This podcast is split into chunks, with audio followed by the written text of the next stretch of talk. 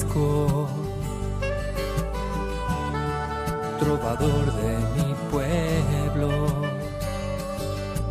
hoy perseguido por servir al Señor. Comienza Francisco y Clara, Camino de Misericordia, un programa dirigido por Fray Juan José Rodríguez. a la dama para poder estar más cerca de Dios. Yo, Clara, Un saludo de paz y bien, hermanos. San Francisco de Asís se encuentra con la mediación que el Señor le pone en su vida para la conversión, que son los leprosos. Viviendo el Evangelio en este camino de conversión y de misericordia, San Francisco responde afirmativamente y positivamente a lo que el Señor le pide y sirve de ejemplo para que seamos capaces de responder igual.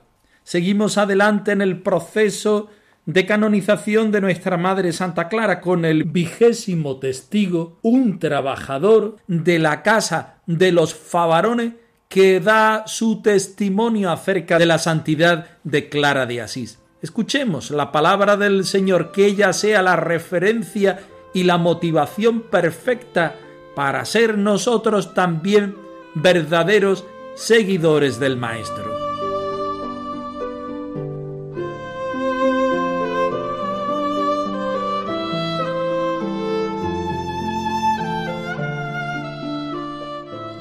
Del Evangelio según San Mateo. Id a las ovejas descarriadas de Israel. Id y proclamad que ha llegado el reino de los cielos. Curad enfermos, resucitad muertos, limpiad leprosos, arrojar demonios. Gratis habéis recibido, dad gratis. No os preocupéis por llevar en la faja oro, plata ni cobre, ni tampoco alforja para el camino, ni dos túnicas, ni sandalias, ni bastón. Bien merece el obrero su sustento. Cuando entréis en una ciudad o aldea, averiguad quién hay allí de confianza y quedaos en su casa hasta que os vayáis. Al entrar en una casa, saludadla con la paz. Si la casa se lo merece, vuestra paz vendrá a ella. Si no se lo merece, la paz volverá a vosotros.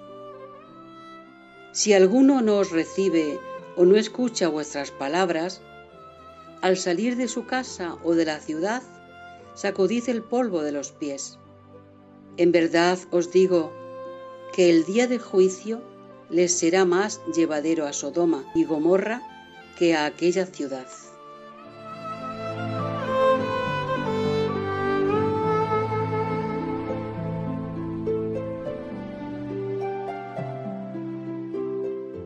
Seguimos adelante en el estudio de la biografía de San Francisco que nos presenta Fray Tomás de Celano.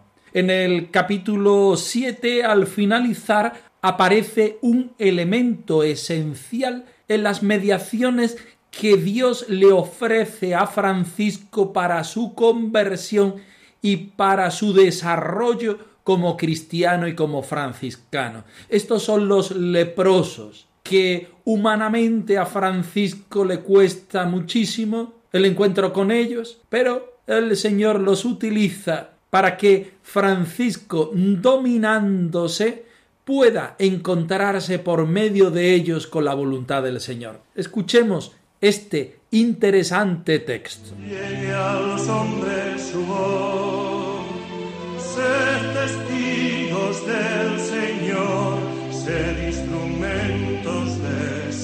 su amor, sed testigos del Señor, sed instrumentos de su amor. Después, el santo enamorado de la perfecta humildad se fue a donde los leprosos, vivía con ellos y servía a todos por Dios con extrema delicadeza, lavaba sus cuerpos infectos y curaba sus úlceras purulentas, según él mismo lo refiere en el testamento.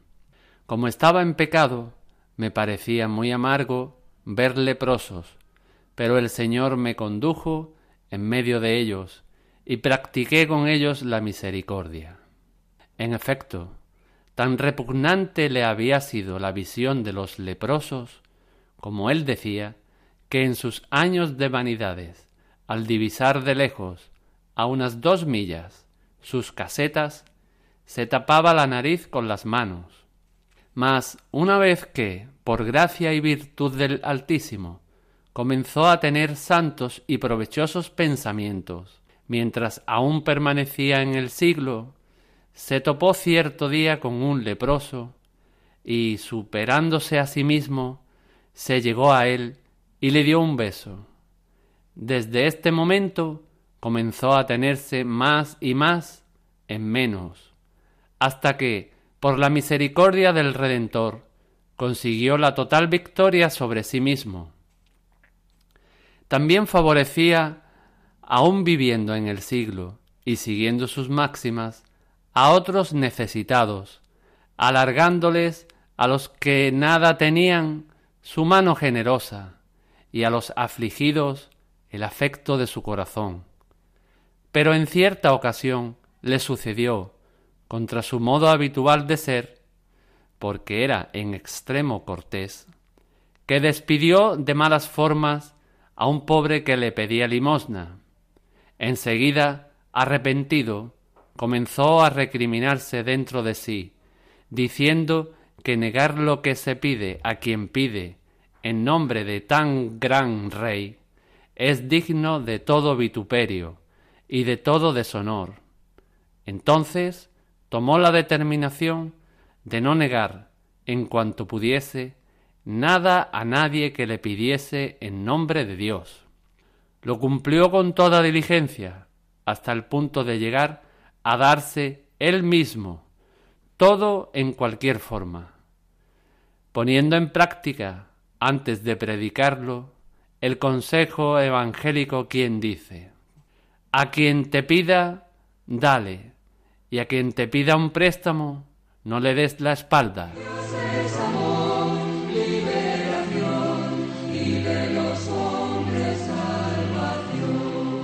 Estamos en el capítulo 10 del Evangelio de San Mateo, un texto que es fundamental para entender la espiritualidad franciscana, el proceso de conversión de San Francisco y el itinerario por donde los hermanos menores quieren encontrarse con el Señor y dirigir los pasos cristianamente, franciscanamente. Id a mis ovejas descarriadas de Israel. Esta es la llamada del Señor a que sus hijos se encuentren con aquellos que, siendo del mismo pueblo, de la misma religión, están en este momento descarriados fuera de la senda del Señor. ¿Qué es lo que debemos hacer con estas ovejas descarriadas de Israel? proclamarles que ha llegado el reino de los cielos,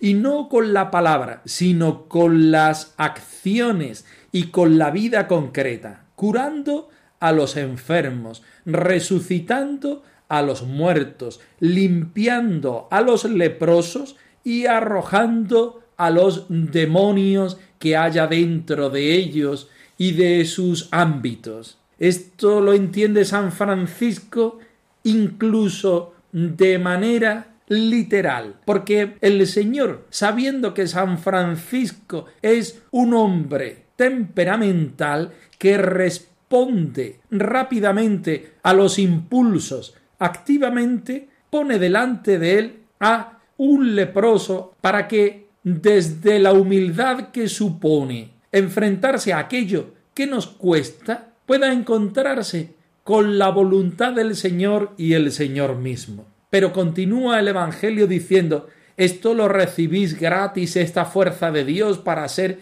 proclamadores del reino de los cielos. Debéis darlo gratis, sin preocuparos de llevar oro, plata y cobre en vuestra faja, y ya no tanto físicamente, sino en las fajas de nuestro corazón, de nuestro sentimiento y de nuestras mentalidades, porque hay personas que independientemente de los ricos que sean, experiencialmente hay muchos otros que viven asidos a sus no riquezas, a sus miedos, a sus complejos. El Señor nos invita a vivir desde esta gratuidad, sin preocuparnos por el dinero, de la alforja para el camino, de llevar dos túnicas, sandalias y bastón, de llevar esas mediaciones que nosotros muchas veces nos parecen imprescindibles.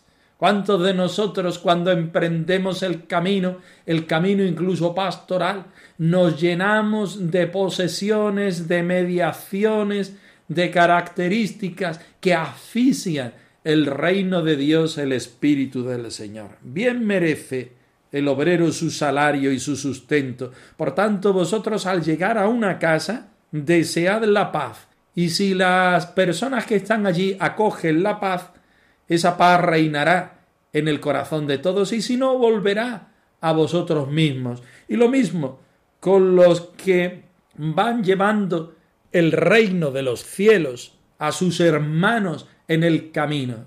Si son dignos del reino de Dios, lo acogerán, y si no, hasta el polvo de las sandalias debemos dejarlo en aquella localidad. El Señor invitó a Francisco y nos sigue invitando a nosotros a vivir este Evangelio como norma, como regla y forma de vida en nuestro seguir cristiano y franciscano. volvió me llevo entre ellos, pude ver sus ojos bellos y me embargó su ternura. Desde entonces mi locura se hizo amor crucificado, leproso resucitado marginación y dulzura. Y vamos rápidamente al texto que nos ofrece Fray Tomás de Celano, que no tiene desperdicio alguno. Después, el santo enamorado de la perfecta humildad. Ya Celano va haciendo una descripción de quién es Francisco de Asís en este momento. Él, arrebatado por el Señor, va a donde están los leprosos. Posiblemente sería una leprosería que hay entre Asís y Santa María de los Ángeles. Allí se encontraba con los leprosos, porque los leprosos ayudaban a reconocer en Francisco el rostro del mismo Jesucristo sufriente, así como nos lo expone la palabra del Señor tanto en el Antiguo Testamento como en el Nuevo Testamento. Parece que en la época de San Francisco se representaba a un monje que llevaba a sus espaldas un leproso, y ese leproso no era otro que el mismo Señor Jesucristo que pendía de la cruz.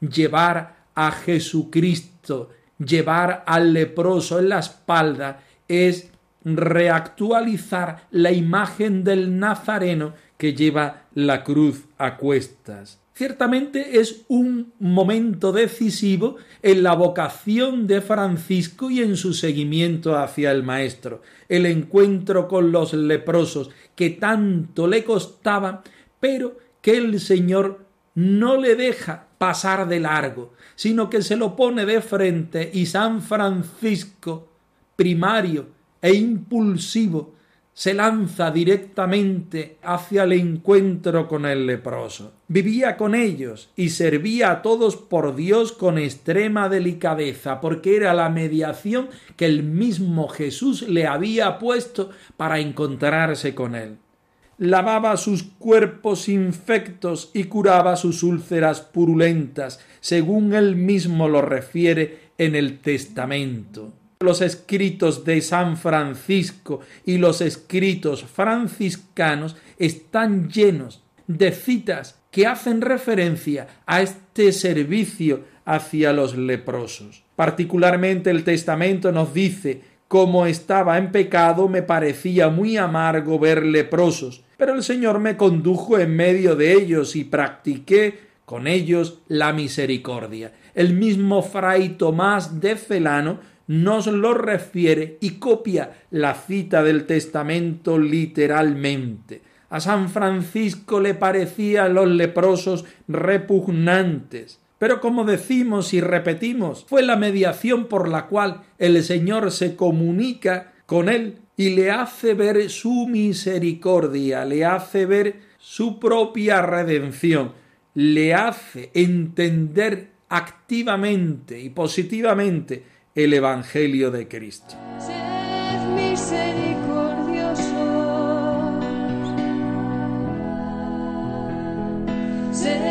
misericordiosos.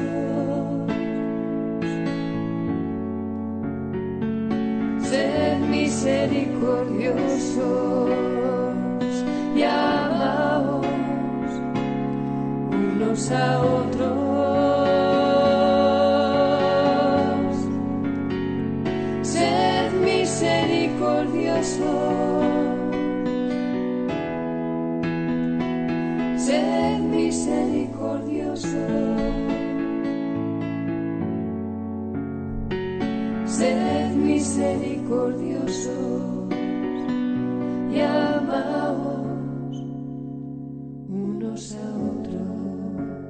Al final de este capítulo ve necesario contarnos el acontecimiento por el cual San Francisco se encuentra con aquel leproso que ya lo olía desde millas. Nos podemos hacer una idea de la repugnancia tan extrema que producía en él el encuentro con estas personas enfermas, que en aquel momento no solamente se entendían como enfermos, sino además como degradados de la sociedad, incluso de la religión. San Francisco hace cara al leproso, incluso le da un beso pisoteando su dificultad para relacionarse con ellos. Y es ahí donde el Señor le da ese sí, esa bendición y ese encuentro espiritual en la persona del leproso. Es algo espiritual, es algo preciso e inestimable en el seguimiento de San Francisco,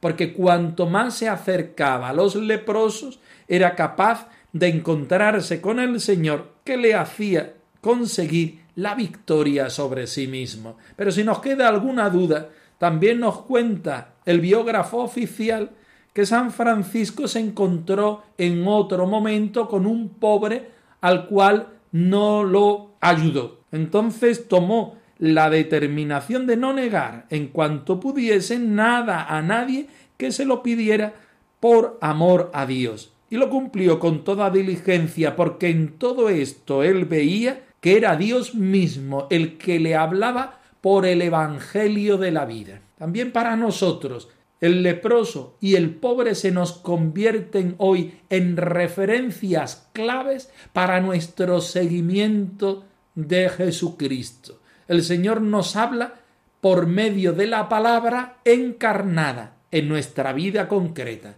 Y nosotros en nuestra vida concreta encarnados viviendo en nuestro proyecto personal, en nuestra vida concreta, debemos responder al Señor afirmativamente. Y cantan de alegría la rosa y el clavel, y junto con las aves alaban al Señor. Francisco es melodía más dulce que la miel. Y clara la ternura, vestida de mujer, los dos forman una armonía para Dios. Meser Leonardo Arcediano de Espoleto nos muestra en su testimonio cómo Clara, siendo de noble familia, es capaz de renunciar a los bienes que habitualmente ellos gozaban para entregarlo a los pobres. Esta es la religión que el Señor prefiere. Abrir las cárceles, dar de comer a los hambrientos, beber a los sedientos. Estamos hablando de una mujer contemplativa que entiende su vida desde el servicio y la caridad más expresa. Escuchamos el texto.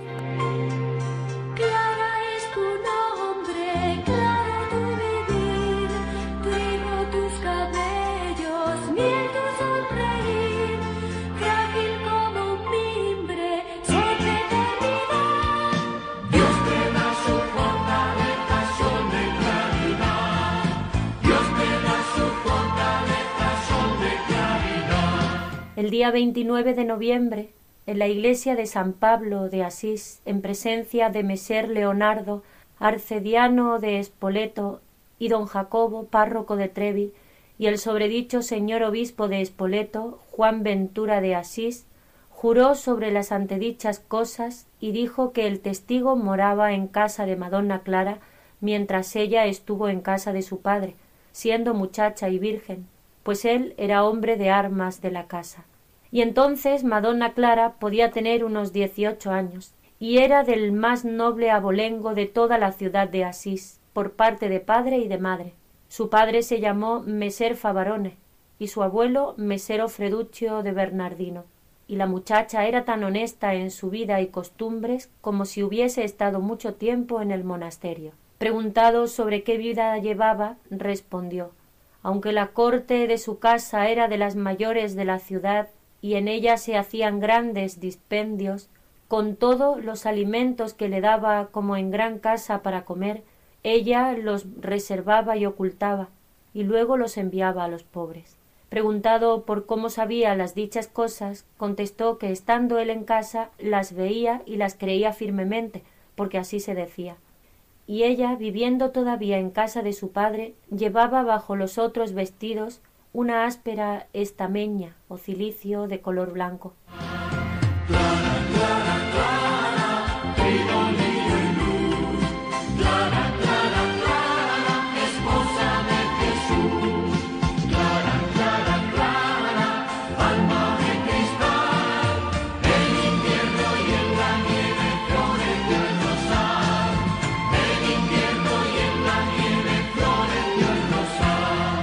Encontramos en esta primera parte del testimonio de Juan de Ventura de Asís unos cuantos puntos que nos pueden ayudar a la meditación y nos pueden ayudar también a dar nosotros una respuesta positiva en nuestro momento histórico y en nuestro propio testimonio. Primero nos dice que Santa Clara de Asís era una mujer noble y rica, por ambas partes, por parte de su padre y por parte de su madre. Nos da los datos de quienes son con nombres y apellidos. Ella era el noble abolenco de la ciudad de Asís, su padre Meser Favarone y su abuelo Mesero Ofeducho de Bernardino. La muchacha era honesta en su vida y costumbres como si hubiera estado mucho tiempo en el monasterio. Sin embargo, aunque ella era de linaje noble y rica, ella vive como si viviera en un monasterio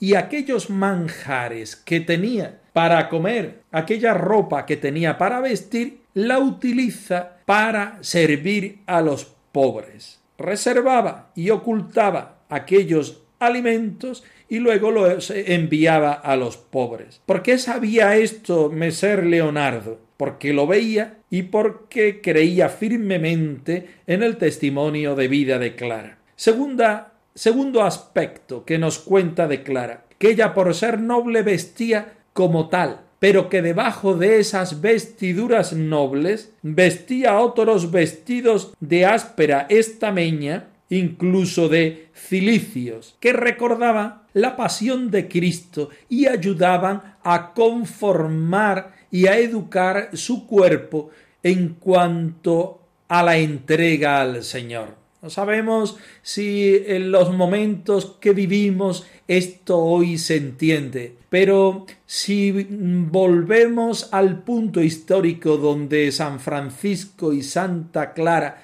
vivieron, era en aquel momento y en muchos momentos de la historia algo importante mortificar la carne incluso físicamente para saber dominar después el cuerpo y por supuesto para que esto fuera una ofrenda agradable a Dios. Llevo incluso en mi cuerpo físico las marcas de la pasión del Señor. Santa Clara nos sigue invitando en este momento a que nosotros seamos capaces de darnos de tal forma que seamos siervos de los pobres y los necesitados por amor al Señor. Ojalá que nos encontremos al Señor en la custodia, en la Eucaristía, en los sacramentos, pero también seamos capaces de encontrarnos con Él en el hermano, sobre todo el más pobre y necesitado.